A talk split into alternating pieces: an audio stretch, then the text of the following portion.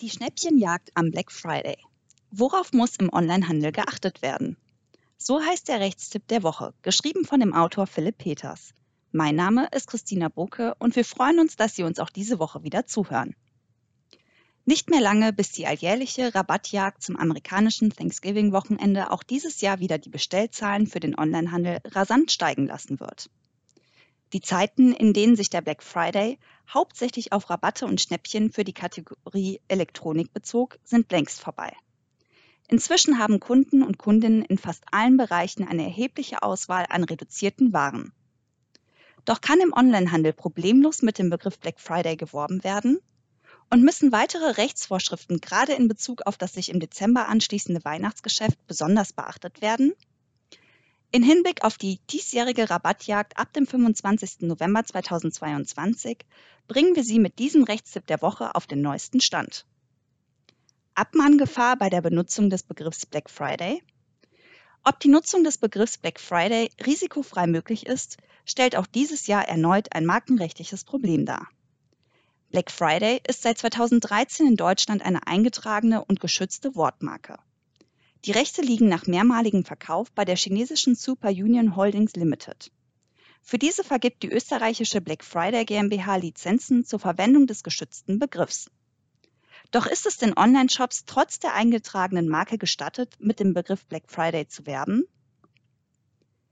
Teillöschung der Wortmarke nach Entscheidung des Bundespatentgerichts. Gegen die Wortmarke Black Friday wurden 2016 unter anderem vom Puma oder PayPal mehrere Löschungsanträge gestellt, über welche das Bundespatentgericht schließlich 2020 entschied. Nach diesem Urteil bleibt die umstrittene Marke in weiten Teilen aufrechterhalten. Insbesondere bezog sich das Urteil auf den Markenschutz für Waren des Einzel- und Onlinehandels aus den Produktsegmenten Kleidung, Haushaltswaren, Sportartikel und Kosmetik sowie Dienstleistungen des Groß- und Einzelhandels. Eine Nutzung des Begriffs in diesen Produktsegmenten stellte somit aus Sicht des Bundespatentgerichts eine Markenrechtsverletzung dar. In Bezug auf den Handel mit Elektro- und Elektronikartikel sowie für Werbedienstleistungen wie zum Beispiel Marketing oder Planung von Werbemaßnahmen verkündete das Bundespatentgericht jedoch die Löschung der Wortmarke Black Friday aufgrund eines besonderen Freihaltebedürfnisses. Was zum Zeitpunkt für alle Elektronikshops eine gute Nachricht war, löste das Problem für ca. 900 verbleibende Dienstleistungen somit nicht. Vollständige Löschung der Wortmarke bestätigt? Nun gibt es jedoch endlich Hoffnung für alle weiteren Anbieter.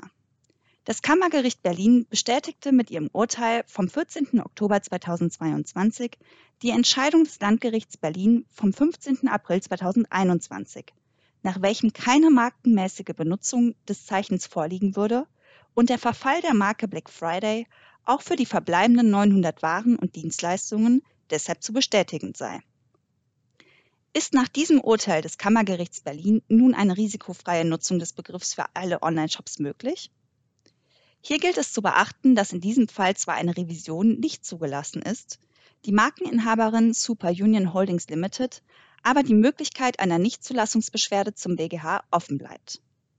Eine solche Beschwerde kann innerhalb von einem Monat ab der Zustellung des Urteils, spätestens bis zum Ablauf von sechs Monaten nach der Verkündung des Urteils eingehen.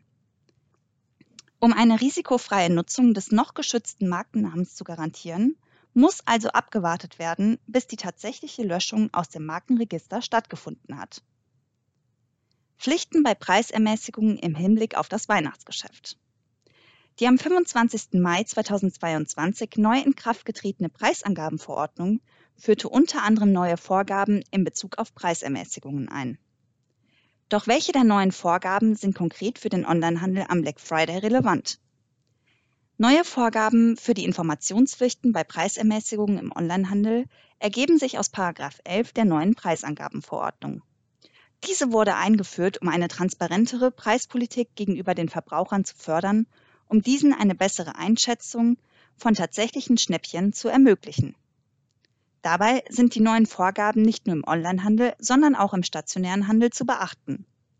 Konkret relevant im Rahmen des Black Fridays wird die Pflicht zur Angabe des niedrigsten Gesamtpreises bei Preisermäßigungen gemäß 11 Absatz 1 Preisangabenverordnung. Nach diesem muss bei jeder Bekanntgabe einer Preisermäßigung für eine Ware gegenüber Verbrauchern der niedrigste Gesamtpreis der letzten 30 Tage angegeben werden. Hierbei muss der niedrigste Gesamtpreis der letzten 30 Tage nicht zusätzlich angegeben werden, sondern ist als Referenzpreis zu der Ermäßigung tatsächlich anzusetzen. Die 30-Tagesfrist wird dabei kalendermäßig bestimmt. Wenn Ware für weniger als 30 Tage angeboten wird, ist wiederum der niedrigste Gesamtpreis seit dem Tag des Angebots maßgeblich. In diesem Sinne gilt auch für das folgende Weihnachtsgeschäft dies zu beachten. Durch die 30-Tagesfrist erstrecken sich die am Black Friday angebotenen Rabatte auch auf das Weihnachtsgeschäft. Um rechtssicher zu werben, sollte dies bei der Preisgestaltung beachtet werden, da im Zweifel der bereits am Black Friday reduzierte Preis als Referenzpreis gilt. Unser Tipp. Leider ändert sich somit in Bezug auf die Nutzung der Marke Black Friday wenig und es gilt weiterhin abzuwarten, um eine rechtssichere Nutzung zu garantieren. Bei der Preisgestaltung sollten Sie wiederum dieses Jahr die neue Preisangabenverordnung beachten und dies in die Rabattplanung mit einbeziehen. Über den Autor. Philipp Peters ist seit 2018 bei der Trusted Shops GmbH im Bereich Legal Services tätig. Er hat das Masterstudium im Medienrecht und Medienwirtschaft an der Technischen Hochschule Köln absolviert und beschäftigt sich intensiv mit rechtlichen Fragestellungen des E-Commerce und mit dem Thema Legal Tech. Als Legal Consultant betreut er die Trusted Shops Legal Produkte und ist als Blogautor tätig.